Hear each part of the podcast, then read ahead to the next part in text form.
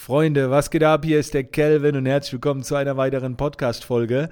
Heute geht es mal um das Thema Gewinnen und Verlieren. Und äh, da will ich mal eine Situation ansprechen. Und da kannst du mal selbst beurteilen, zu welcher äh, Sorte Mensch du selbst gehörst. Ich erlebe das äh, ab und zu mal, dass ähm, Menschen bei einem Spiel, ähm, wenn man zum Beispiel Monopoly spielt oder Mensch ärger dich nicht oder keine Ahnung, dann sagen die so Dinge wie, ach, mir macht es nichts aus, äh, wenn ich verliere. Hauptsache, ich habe Spaß. Ey, das ist so, in meinem Kopf, in meiner Welt ist das so abgefahren. Ein Spiel, wo es darum geht, zu gewinnen, das ist ja der Spaß, zu gewinnen. Wenn man am Ende verliert, dann zu sagen, ach, mir macht es nichts aus, Hauptsache ich habe Spaß. ich muss es vielleicht ganz kurz erklären. Natürlich kann man Spaß haben, wenn man verliert. Kann man trotzdem sagen, ah, Mist, das ärgert mich jetzt, ich hätte gern gewonnen, aber ja, war ein schöner Abend, auch wenn ich nicht gewonnen habe. Natürlich. Aber diese, diese Einstellung, ach, mir ist es egal, ob ich gewinne oder verliere, ach, das macht mir nichts aus, Hauptsache ich habe Spaß. Ich muss ganz ehrlich sagen, das geht nicht rein in, in meinen Kopf so. Und jetzt seht ihr es nicht so, dass ich während dem Spiel, ja doch, eigentlich schon so. Also wenn man mit mir spielt und ich bin auf der Verliererspur, kann ich mich zusammenreißen. Aber ich muss ganz ehrlich sagen, natürlich verliere ich dann den Spaß. Aber das macht das Spiel doch irgendwie auch aus. Das ist doch der Kampf. Weißt du, ich, ich bin halt sehr zielorientiert so. Und ich weiß, viele sagen immer, ich möchte nicht gewinnen, weil dann gibt es einen Verlierer und es soll keine Menschen aufgeben, äh, die verlieren. Verlieren ist doch nur temporär. Verlieren kannst du doch nur bei etwas, das endet. Und das macht doch da nichts. Weißt du, wenn, du kannst zum Beispiel im Leben kein Verlierer sein, weil es ein unendliches Spiel ist. Du kannst im Business generell kein Verlierer sein, weil es ja immer weitergeht. Es endet ja nicht. Aber bei einem Spiel, bei einem Wettrennen gibt es nun mal einen Gewinner und einen Verlierer. Heute gehörst du zu dem Verlierer, morgen gehörst du vielleicht zu dem Gewinner. Und Ziel sollte es sein, zu den Gewinnern zu gehören. Ich würde auch, wenn ich mit meinen Kindern spiele, würde ich sie ab einem gewissen Lebensjahr nicht mehr gewinnen lassen. Am Anfang schon, muss ich ganz ehrlich sagen, damit sie auch das Gewinnen lernen, weil am Anfang stimmt ja die Verhältnismäßigkeit noch nicht. Ne? Wenn ich jetzt mit meinen Kindern einen Spaßkampf mache, mit einem fünfjährigen Kind, dann muss es vielleicht auch mal gewinnen, um ein Erfolgserlebnis zu haben. In einem Wettrennen lässt man mal ein Kind, kind gewinnen. Das verstehe ich schon. Ne? Du passt einfach deine Leistung, deine Mitspieler an, das im, im, in dem Sinne ein Kind, äh, und dann so, lässt man es vielleicht auch mal ab und zu gewinnen. Aber nicht permanent. Weil irgendwann kommt auch ein Alter, wo es lernen muss, dass es eben nicht so einfach gewinnen kann. Dass auch Verlieren dazu gehört. Wie geht man mit Niederlagen um?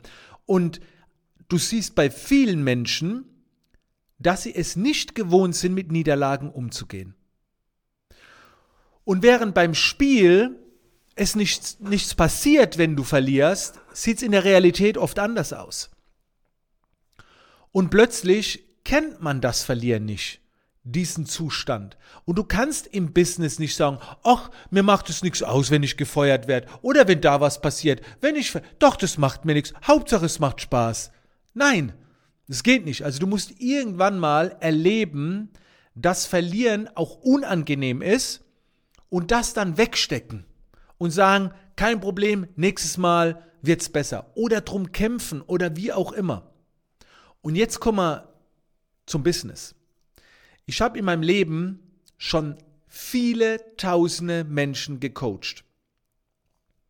Und immer dann, wenn ich einen Sportler habe, den ich im Business coache, und eine Person sagt mir, die kommt aus dem Wettkampf, die kommt aus dem Profisport, ich habe viele Profisportler, die ich schon gecoacht habe, dann weiß ich, hier weht ein anderer Wind. Hier können wir ein ganz anderes Level gehen.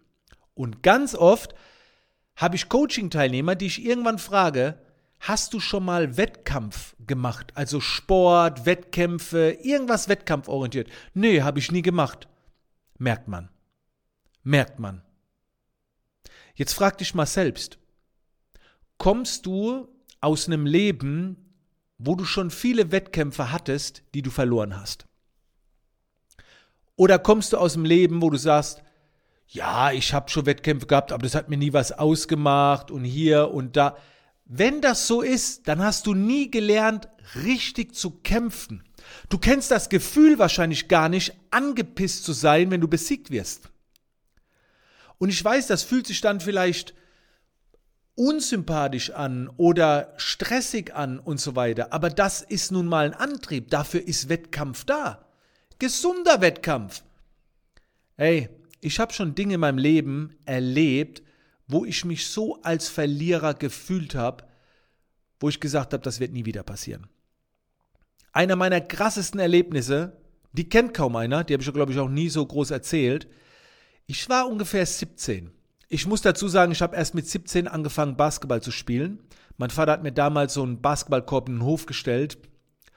Und ich wurde relativ schnell ziemlich gut. Also ich war im Basketball eine Maschine, wirklich so mit 19, 20, 21, brutal. Ne? Also auf dem Freiplatz locker Bundesliga-Niveau, im Teamspiel überhaupt nicht. Eher so Oberliga, Bezirksliga-Niveau, so irgendwo Regionalliga.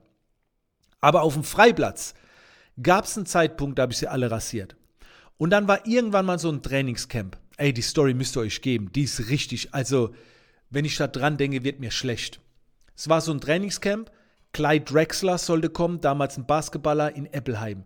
Hunderte von Menschen kamen, Spieler zu diesem Trainingscamp. Der konnte am Ende nicht, dann kam Maxi Bogues. Ich bin übrigens von Maxi Bogues, kleinster Spieler, glaube ich, der je in der NBA war bin seiner Frau damals auf die Füße getreten und Maxi Bogues hat mich angeschrien, so was das soll. Lustiger Fun Fact. Anyway, ey, und dann wurde gewählt. Es wurden so 12, 13 Teams, irgendwie so, ah, 12, 13 Spieler. Und du musst dir vorstellen, dann wurden so 12 Spieler, 13 Spieler vorne hingestellt und die durften dann wählen. Und vor den 12, 13 Spieler standen dann so, keine Ahnung, 100, 150 Menschen. Ich mit dabei. Zwei Mädchen waren mit dabei, okay? Und ich war mit einem Kumpel vor Ort. Ey, und dann wurde gewählt und die Leute kannten ja niemand, also die gingen nur so nach der Optik. Ja, ich nehme den, der sieht groß aus, der sieht stabil aus. Den habe ich vorhin mal ganz kurz werfen sehen. Okay, der kommt in mein Team. Und dann wurden so Teams zusammengestellt. Leute, ich war damals schon sehr gut. Ich würde sagen, ich hätte die Hälfte in der Halle locker wegrasiert. Ey, aber ich sah halt nicht so aus. Ich habe lange Haare gehabt, meine Klamotten brutal. Jetzt kommt's. Es gab nur eine Person, die nach mir gewählt wurde. Das war mein Kumpel. Der sah scheinbar noch bescheuerter aus als ich. Die zwei Mädchen wurden vor mir gewählt. Ich habe jetzt nichts dagegen, ne, wenn man Mädchen vor mir wählt oder aber das ging nicht. Ich war ey, weil Basketball ist auch ein körperlicher Sport, ne, muss man auch dazu sagen. Das war so erniedrigend, das könnt ihr euch nicht vorstellen. Wenn du einfach mal von Hunderten oder 100, 150 Leuten so als Vorletztes gewählt wirst. Obwohl du genau weißt, was in dir steckt. Hey, ich war danach echt depré. Und dann kam eine Wut, also da war ich ganz klarer Verlierer. Und dann habe ich gedacht, alles klar. Okay, ab jetzt zerstöre ich euch auf dem Platz. Und ich habe dann echt gut gespielt, ne, hab, hab viele weggemacht. Der Trainer hat es auch gesehen und so. Ähm, und das hat mich getriggert. Und sowas gab es öfter. Ich habe öfter verloren, bin aber dann zu meinem Gegenspieler hin, habe ihm die Hand gegeben, sehr fest, und habe gesagt, Glückwunsch, beim nächsten Mal mache ich dich platt. Ne? Also da war besiegt zu werden, boah, das geht gar nicht. Deswegen, heute noch, Menschen, die mich besser kennen, wissen das. Mit mir wettest du nicht. Mit mir wettest du definitiv nicht. Da ist plötzlich eine Leistungssteigerung von 150, 200 Prozent da, weil ich das schon mein Leben lang kenne, dieses Betteln. Ich bin keiner, der, also ich mache das immer alles sehr freundschaftlich und es könnt ihr aber auch wahrscheinlich schon entnehmen, meinem Social Media Auftritt, ich brauche andere, die die Messlatte hochsetzen, mit denen ich mich bettel. Ich mache das unheimlich gerne. Wichtig ist, dass man ein fairer Verlierer ist und dass du mit diesen Emotionen gut umgehen kannst. Mein Sohn hatte da ein bisschen Probleme mit, ich auch oft. Ich habe manchmal Spiele mit der Family gespielt, wo ich gemerkt habe, da ist der, der, dieser Ehrgeiz ein bisschen zu stark, mein Sohn auch, der dann auf einmal keinen Bock mehr hatte. Das muss man natürlich dann auch lernen. Aber genau darum geht es, das zu lernen. Und wenn du dieses Gefühl nicht hast, irgendwann im Leben fehlt dir was. Weil irgendwann geht es in einen Wettkampf. Spätestens wenn du ein Business hast und zwei zur Auswahl stehen. Irgendwann, du, du kannst das Leben nicht bestreiten, ohne mal in den Wettkampf zu gehen.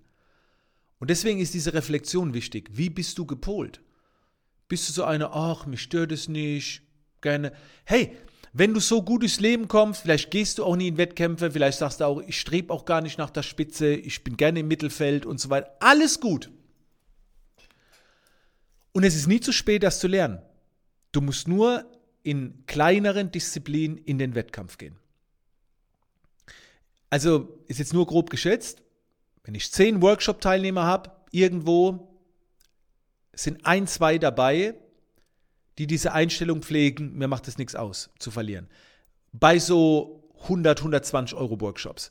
Wenn ich jetzt, keine Ahnung, so Bootcamps mache, wo Leute so 5000 Euro ausgeben oder so, da überlegst du dir schon vorher, wer bucht und die kennen mich auch schon besser und da ist 100% sind da meistens keine Leute in dem Bereich dabei. Vielleicht noch so ein bisschen Defizit, aber in der Regel sind, sind da schon noch viele draußen, die es nicht stört, wenn sie verlieren. Jetzt natürlich auch eine Definitionssache. Wann ist man ein Verlierer? Ja, das bestimmst ja du, wann du ein Verlierer bist. Ne? Und, und Verlierer bist du immer dann, wenn, wenn auch temporär, wenn es ein Ziel gibt und wenn jemand gekürt wird. Zweiter Platz, ist nicht der erste Platz. Der erste Platz ist der Gewinner. Der zweite, jo, bist vielleicht auch ein Gewinner. Ne? Ähm, naja, das ist auch wieder so eine Einstellungssache. Aber ein Verlierer bist du halt, wenn du auf dem letzten Platz bist oder wenn du ein Spiel nicht gewinnst. Bist ein Verlierer. Wie gesagt, Gott sei Dank nur temporär. Und diese, diese temporären Dinge gibt es halt im Leben. Und ich kann dir wirklich nur empfehlen, wettkampforientiert zu sein, dir das anzutrainieren äh, ist nie zu spät, in Wettkämpfe zu gehen, in Wetten zu gehen und dann dieses emotional, dieses Verlieren zu lernen, zu akzeptieren und das dann positiv umzuwandeln in positive Energie. Genau. Das gehört dazu.